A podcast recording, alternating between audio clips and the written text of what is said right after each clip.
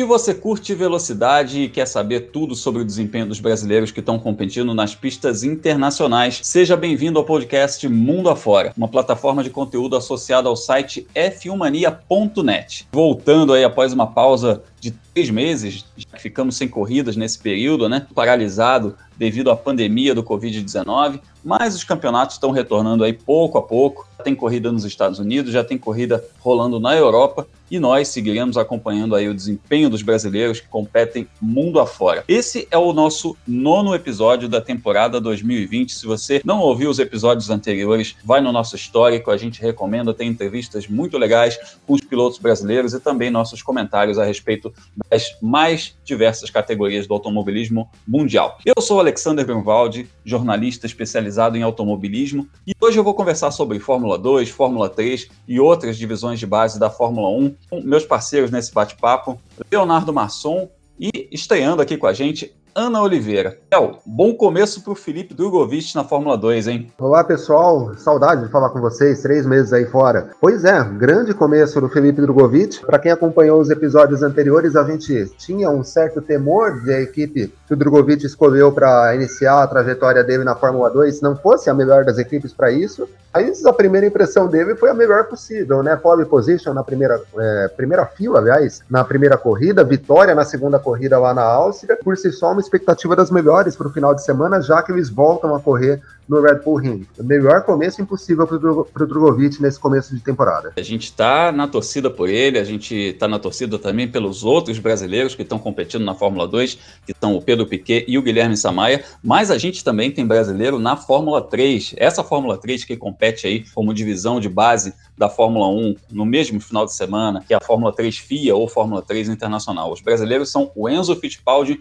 e o Igor Fraga que tiveram um começo de temporada um pouco complicado, mas Ana Oliveira, a gente olhando para o que eles fizeram no ano passado, dá para esperar que eles venham forte para esse ano, não é? Olá, Grum, olá, Léo, olá, pessoal, com certeza.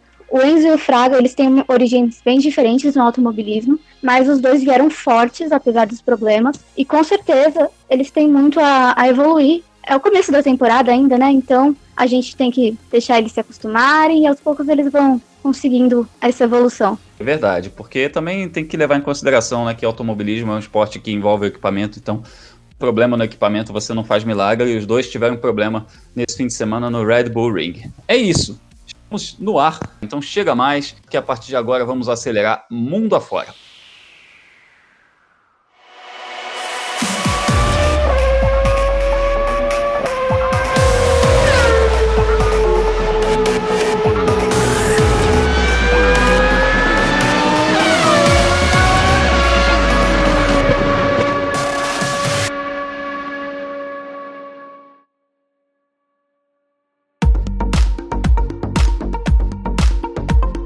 Começamos nossa viagem pela Áustria, que recebeu o primeiro GP de Fórmula 1 de 2020 e também suas duas categorias de base, a Fórmula 2 e a Fórmula 3 Internacional. Essas duas categorias que fazem as preliminares da Fórmula 1 na maior parte das pistas europeias, algumas também do Oriente Médio. Tudo bem, a gente está com um, campeonato meio bagunçado aí na Fórmula 1 e a Fórmula 2 e a Fórmula 3 acabaram pagando pato por isso também, mas a Fórmula 1 conseguiu já realizar sua primeira etapa e colocou na esteira suas duas categorias de acesso, o que foi muito importante porque a gente precisa ver essa meninada também em ação. Retrospecto na Áustria, na primeira etapa que a gente teve na Áustria, porque, lembrando, duas etapas em finais de semana consecutivos, tanto para a Fórmula 2 e para a Fórmula 3, quanto para a Fórmula 1. E nessa primeira etapa, a gente teve a rodada dupla da Fórmula 2, uma boa surpresa brasileira. É uma boa surpresa para inglês ver, né? Porque lá fora a gente viu os tweets do pessoal falando: caramba, que surpresa, Felipe Drogovic e tal. Mas pra gente que já acompanha, não foi tão surpresa assim. Felipe Drogovic já é um piloto que fez muito em categorias de base, já disputou título da Fórmula 4 alemã, já ganhou a Eurofórmula, e é um piloto que tem muita qualidade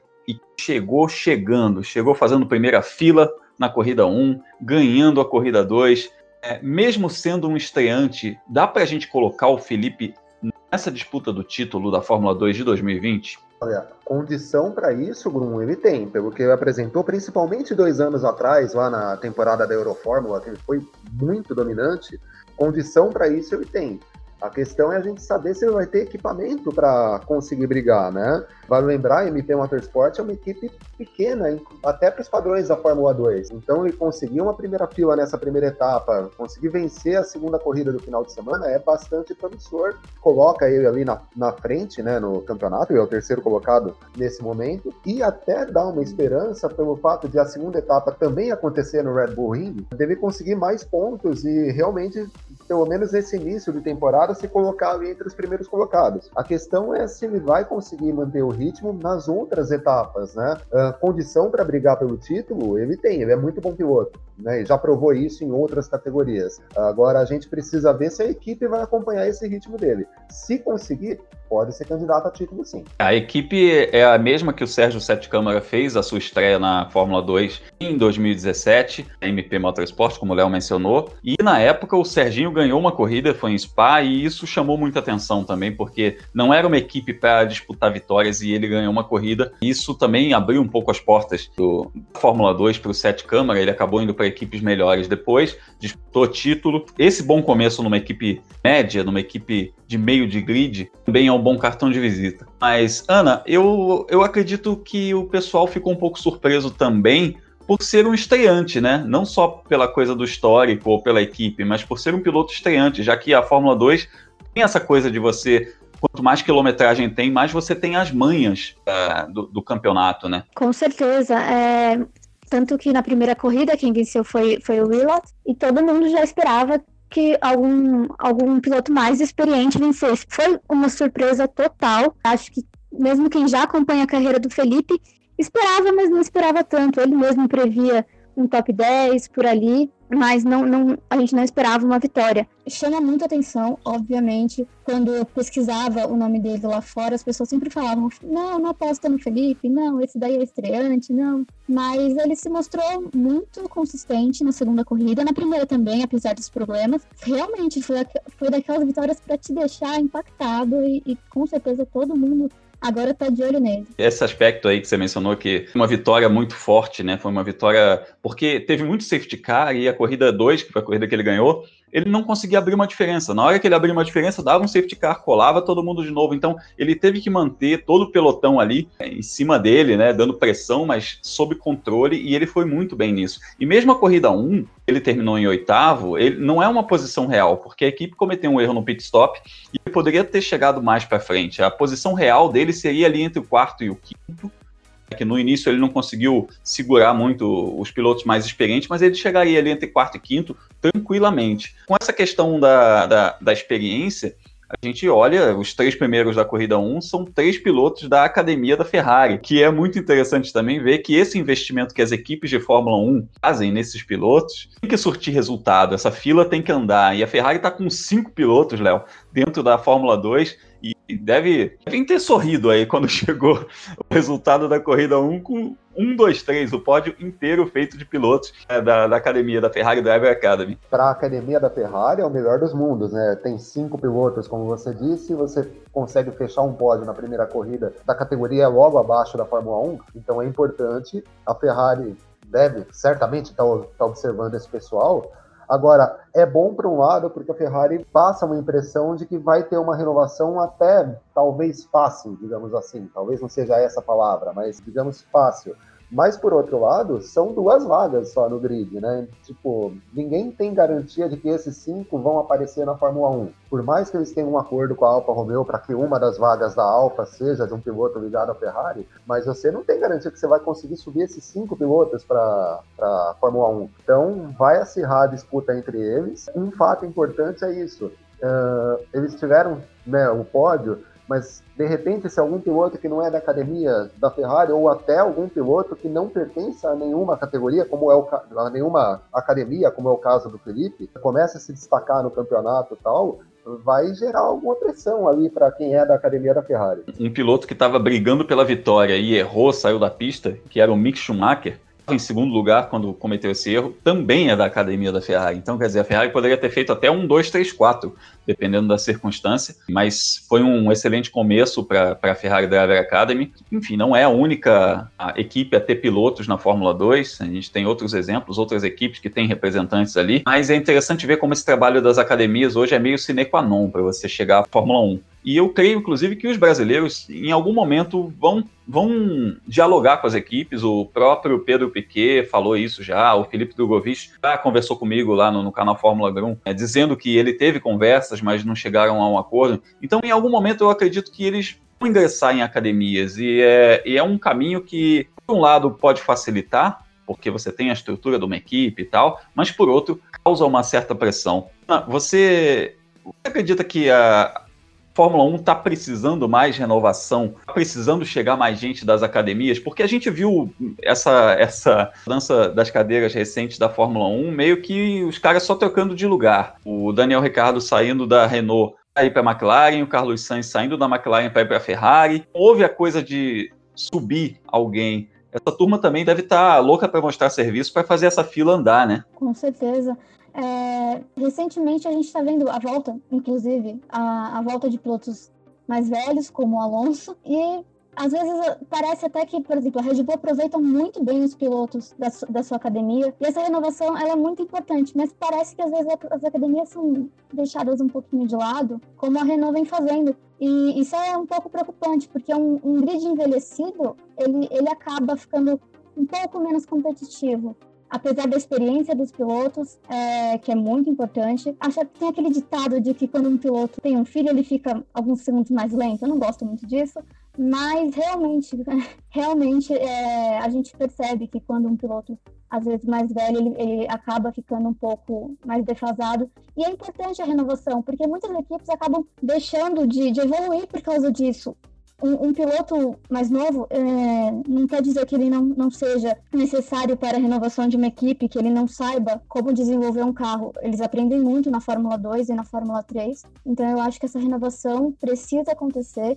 A gente já tem muito, muito piloto mais antigo no grid e tá precisando, viu? É, a gente percebe aí que a grande luta de 2019, o grande burburinho aí que a gente viu em redes sociais, entre os fãs, inclusive, foi entre Charles Leclerc e Max Verstappen, que são pilotos muito jovens. E, isso também mostrou que a solução para a Fórmula 1 pode estar nessa galera no momento em que a gente não teve corrida, porque a, a, a parte do pessoal que estava nos games, né, nos simuladores, aí você vê Lando Norris, George Russell, é uma turma que apareceu muito forte isso daí, inclusive os reservas, o Pietro Fittipaldi, o Deletra, o Enzo Fittipaldi. Essa turma mostrou que dá para a Fórmula 1 segurar a onda mediaticamente, não depende só de termos corridas ou não para que isso aconteça. Então vamos torcer aí para que essa fila ande também, porque tem uma turma muito boa chegando. Inclusive, dá para a gente destacar candidatos ao título? Quem que vocês consideram aí que sejam os principais candidatos ao título? Porque também deu uma renovada no grid da Fórmula 2, né? A gente tem três estreantes brasileiros, que são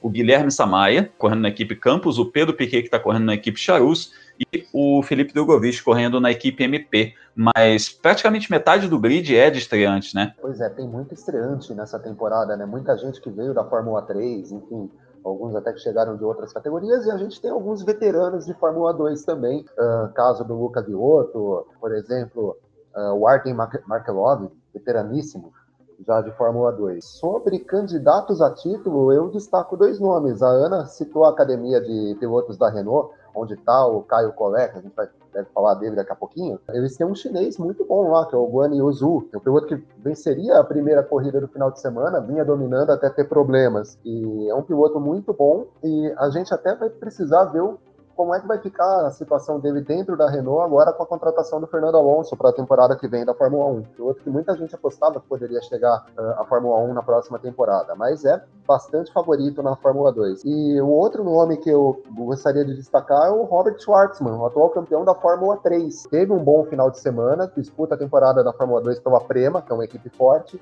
é, é um cara que pode brigar por título também, chega aí tarimbado pelo título da Fórmula 3 no ano passado e teve um bom desempenho nessa primeira etapa. São bons nomes e quanto ao chinês, o Guanju, eu, eu até enxergava uma chance dele ser titular na Renault sim, se, se não houvesse esse acordo com Fernando Alonso, já que a China é um mercado importantíssimo, já que ele é um piloto muito talentoso, enfim, reúne várias coisas aí.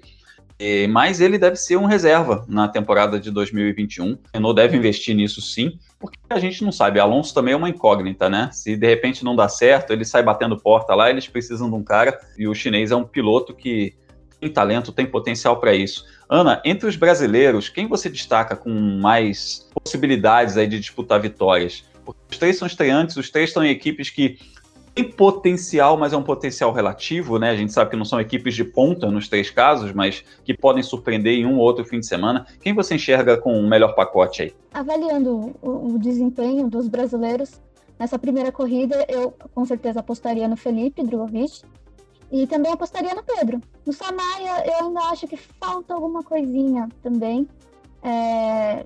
Hum... E ficou muito tempo sem correr também, né? O Samaia está quase um ano e meio sem correr, isso também pesa um pouquinho. Com Ele certeza. veio de Fórmula 3, ficou uma temporada parado e agora está retornando pela Fórmula 2, que é um carro de muito mais potência. Isso também deve pesar um pouquinho no desenvolvimento dele, né? Então, eu acredito que a evolução do Samaia vai vir também, mas por enquanto eu aposto, entre todos eles, eu apostaria no Felipe e no Piquet. É, Pedro Piquet, só lembrando que teve um fim de semana muito difícil, muito complicado nesse primeiro fim de semana da Fórmula 2. O carro dele realmente não andava para frente, era impressionante o que ele tomava de reta. Ele fazia uma manobra e, e passava um de cada lado. É, é, tava, enfim, totalmente sem ritmo esse carro da Charus. Mas o Pedro fez uma pré-temporada muito boa, chegou a estar tá entre os primeiros colocados aí em algumas ocasiões. É um nome que a gente pode ver sim vitórias na Fórmula 2 em 2020. Beleza, falamos aí da Fórmula 2, vimos falando da Fórmula 3.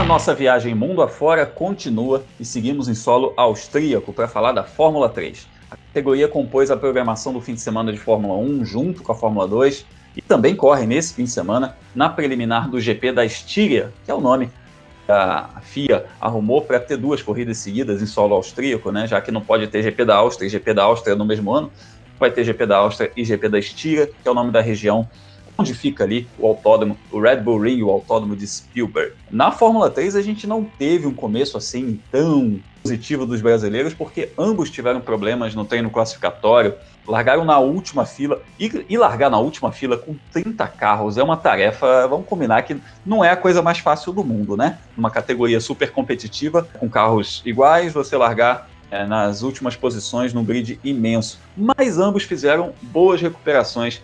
Para tirar algo de positivo desses, dessas performances? Com certeza, deu sim.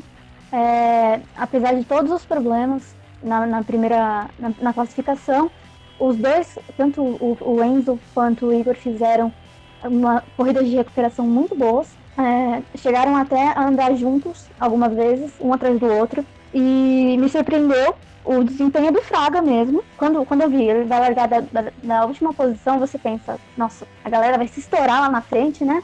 E, e, e vai dar tudo errado, mas por incrível que pareça, os dois foram muito bem. É, por incrível não, porque os dois têm, têm bons bons históricos. Estavam, é, realmente, né?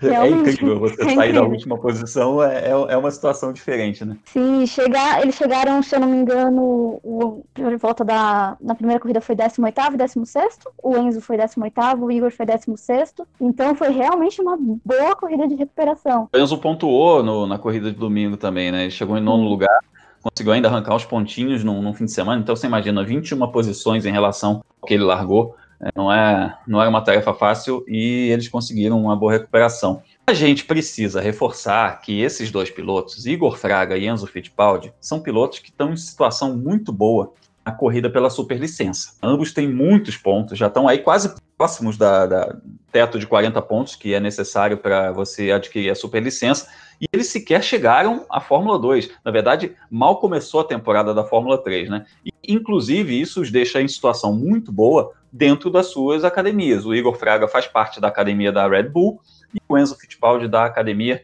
da Ferrari. Léo, isso pode mudar um pouco o mindset desses pilotos para o campeonato? Não, não, vir com tudo na coisa da disputa pelo título, no roda com roda, pensando em somar pontos para fazer um campeonato mais sólido? Ou você acha que, por outro lado, isso traz a cobrança, traz pressão e aí a necessidade de um título, justamente porque é tão competitivo dentro de uma academia, como a gente viu aí na Fórmula 2, com os pilotos fazendo um, dois, três? Eu, eu acho o seguinte, Bruno, o, o foco tem que ser o título no início da temporada. Ainda que eles não participem, ainda que eles não corram por equipes que é, ofereçam a chance de você ser campeão, mas você tem que começar a temporada focando em título. Se você vai conseguir isso depois ou não, aí você tem que analisar conforme a temporada. De qualquer forma, tanto o Igor quanto o Enzo, eles estão numa situação muito confortável pelo seguinte, principalmente o Enzo. O Enzo, me parece, falta um ponto para ele conseguir a superlicença, para ele conseguir os 40 pontos para solicitar a superlicença. E, mas ele ainda é um piloto de Fórmula 3, então ainda que ele tenha um ano ruim nessa temporada, não consiga somar ponto nenhum, uh, ele vai ter mais uma temporada para isso. Então não necessariamente ele tem que tentar e brigar pelo título como se fosse a última coisa que ele pudesse fazer. Ele pode ter um pouco mais de calma. É claro, não pode tirar o pé completamente porque ele faz parte, né? Tanto o Enzo quanto o Igor fazem parte de academias que são muito competitivas, principalmente o Igor, que faz parte da academia da Red Bull, que é conhecida por cobrar demais os pilotos. É, o foco inicial tem que ser o título, mas eles não precisam, como eu posso dizer, eles não precisam ter como único objetivo isso, fazer uma boa campanha, conhecer o carro, vai lembrar, nenhum dos dois correu com esse tipo de carro, nenhum dos dois correu com esse tipo de pneu que é usado na Fórmula 3, que é um pneu semelhante ao usado na Fórmula 1, que desgasta muito mais rápido em relação àquele que eles corriam na Fórmula Regional até o ano passado.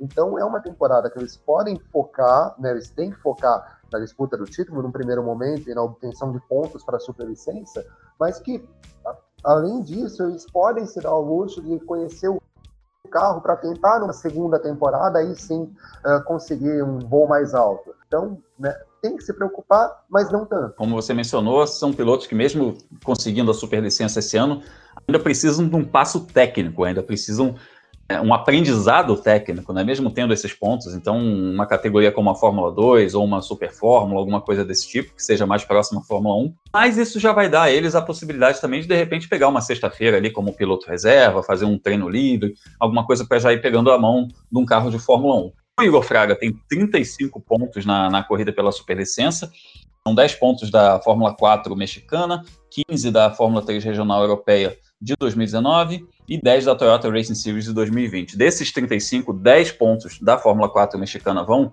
expirar ao fim desse ano, então o que ele o que está ao fim desse ano ele vai ter que somar com 25. Já o Enzo Fittipaldi está numa situação um pouco melhor. Ele tem 2018 para cá, ele fez 7 pontos na Fórmula 4 alemã e 12 na Fórmula 4 italiana em 2018, 20 pontos Fórmula 3 regional em 2019. Isso faz com que ele some 39 pontos e pontos que não vão expirar ao fim desse ano. Então ele está numa situação muito boa, né?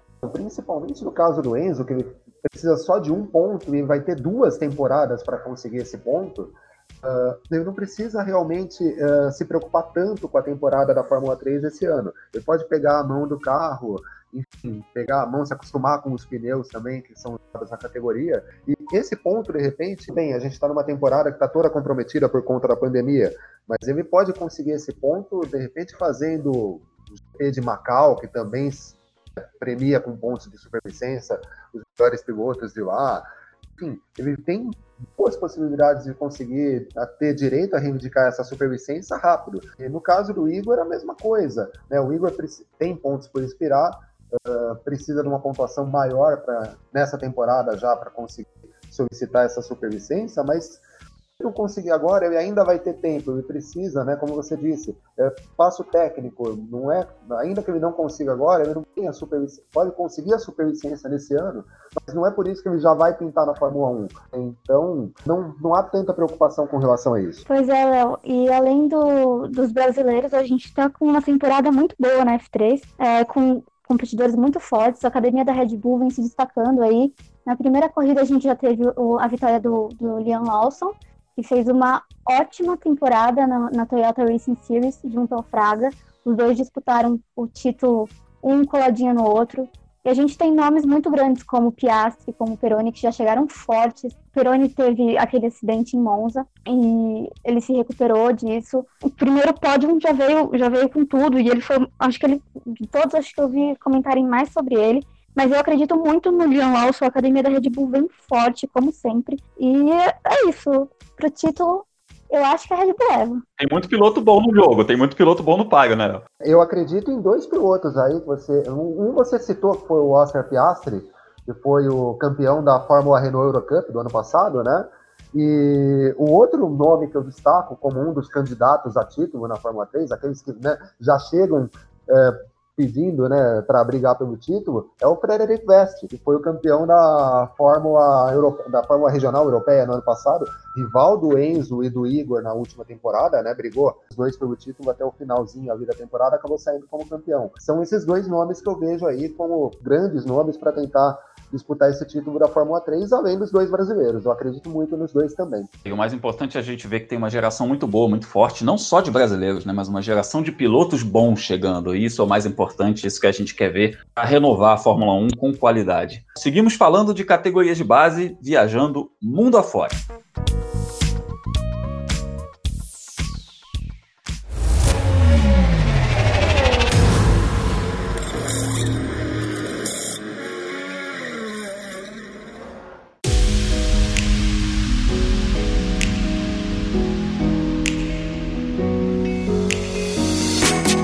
Áustria, vamos para a Itália. Monza, esse é o palco da rodada de abertura da Fórmula Renault Eurocup. A gente falou bastante sobre essa categoria no episódio anterior, com o Felipe Giacomelli e o Leonardo Marçom, porque essa categoria ganhou uma pontuação mais alta na corrida pela superlicença, então amplia mais a sua importância mercadológica. É uma categoria que tem aí na faixa de 30 carros, que corre em diversos países.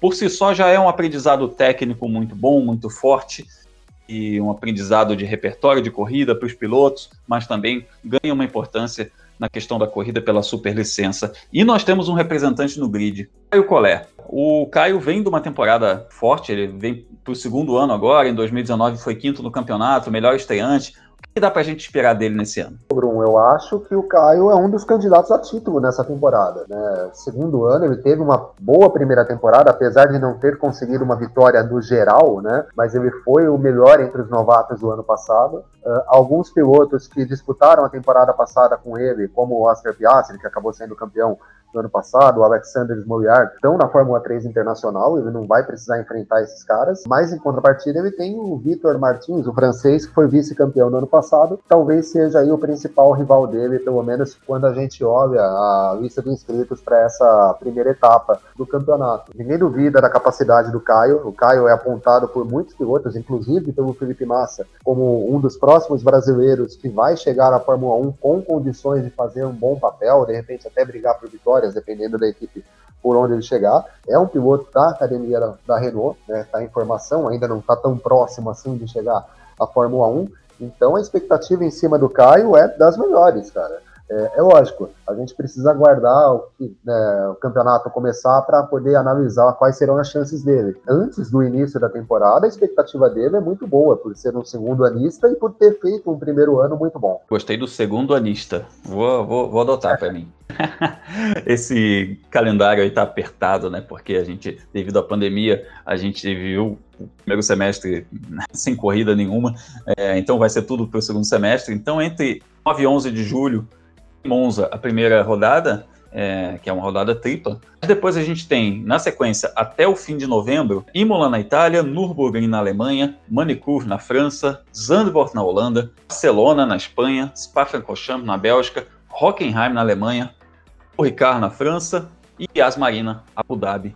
Haja corrida e a meninada aí, legal porque dá muita quilometragem, né, Ana? O, o, o pessoal que está aprendendo nessa fase, uma categoria dessa, sem dúvida, dá muito repertório para eles. Sim, é, essa experiência é muito importante é, para todos os brasileiros, não só eles, mas para todos os pilotos. A gente tem o Caio representando na Renault, e ele, esse segundo ano, com certeza vai ser muito importante. Ele está ganhando cada vez mais nome dentro da academia é, da, da, Renault, e tanto que, que ano passado ele foi um dos representantes para fazer o especial do, sobre com o Senna aqui na Fórmula, na Fórmula 1, no dia da Fórmula 1. Foi bem, foi bem interessante essa escolha. Cada, essa, essas categorias de base, elas formam um piloto, né? Não, não à toa elas são de base.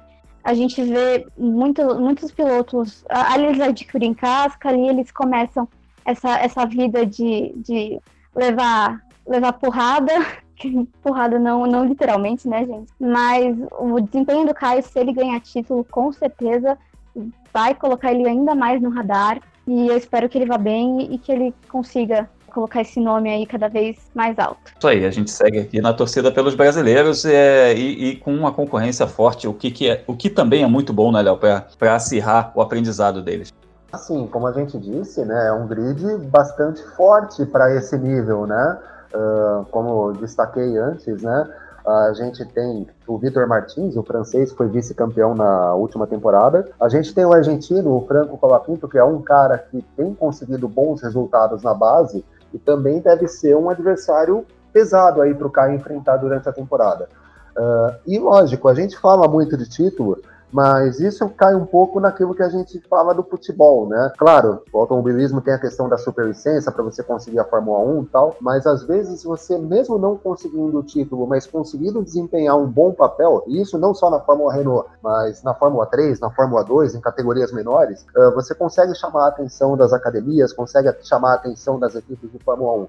Então, mais do que de repente brigar pelo título, uh, vai ser legal se o Caio e os outros pilotos que estão em categorias de base consigam desempenhar um bom papel nessa temporada. A Fórmula Renault tem uma outra vantagem ainda, que é correr em circuitos que a Fórmula 1 atua normalmente, ainda que não nas mesmas datas, né?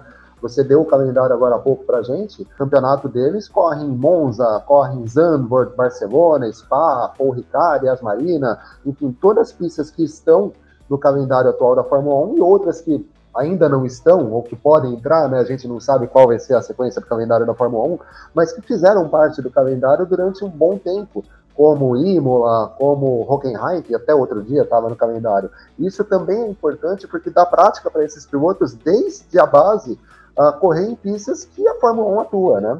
Inclusive, você ter um grid competitivo é parte fundamental do processo, né? Isso me lembra até aquele aquela frase do Confúcio, o filósofo chinês, que falava que se você tá na, se você é a pessoa mais esperta da sala, você está na sala errada. Então é isso aí. Você tem que ter uma turma forte para você seguir aprendendo, seguir evoluindo. Lembrando aí que o Conselho Mundial da FIA aumentou os pontos que, são, que serão dados ao campeão da Fórmula Renault da Eurocup de 15 para 18, né? Então o campeão vai levar 18 pontos e é uma fatia bacana para quem quer evoluir, dar mais um passo nessa corrida pela superlicença. Antes de encerrar esse podcast, eu convido você a interagir conosco nas redes sociais, também apreciar nossos conteúdos sobre esporte a motor. Leonardo Masson escreve no site F1 Mania, também nas plataformas digitais da revista Racing.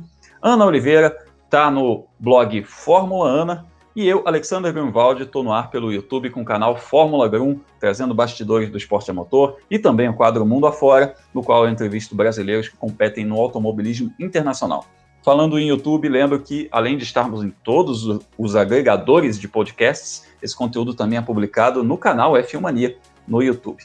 Chegando no finalzinho aí da nossa nona edição, enfim, a nossa nona edição, depois dessa pausa de três meses aí sem corridas. Agradeço Ana Oliveira e Léo Masson pelo papo. Valeu, gente! Valeu, Grum, valeu, obrigado. Bom falar de corrida, bom finalmente a gente poder fazer o podcast analisando o final de semana que a gente teve de corrida e tendo um final de semana próximo com mais corridas. Fazia falta, a gente estava sentindo bastante falta delas. Quem quiser me acompanhar, estou lá no Twitter como arroba Leonardo Marçom e no Instagram como arroba Leonardo.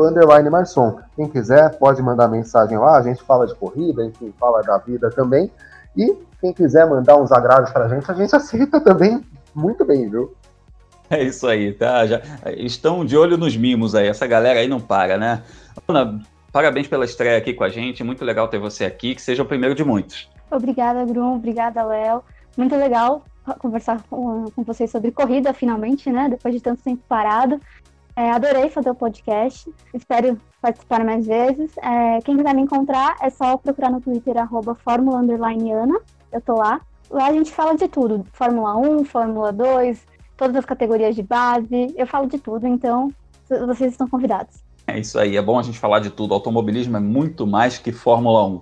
O mundo do esporte a motor acessando f1mania.net. Se você curtiu o podcast Mundo Afora, compartilhe em suas redes sociais, recomende aos amigos. Obrigado a você que acompanhou a edição anterior, está aqui novamente conosco. E se essa é a primeira vez que você nos ouve, seja bem-vindo e volte sempre. Obrigado aos amigos que estiveram conosco. Um forte abraço e até a próxima.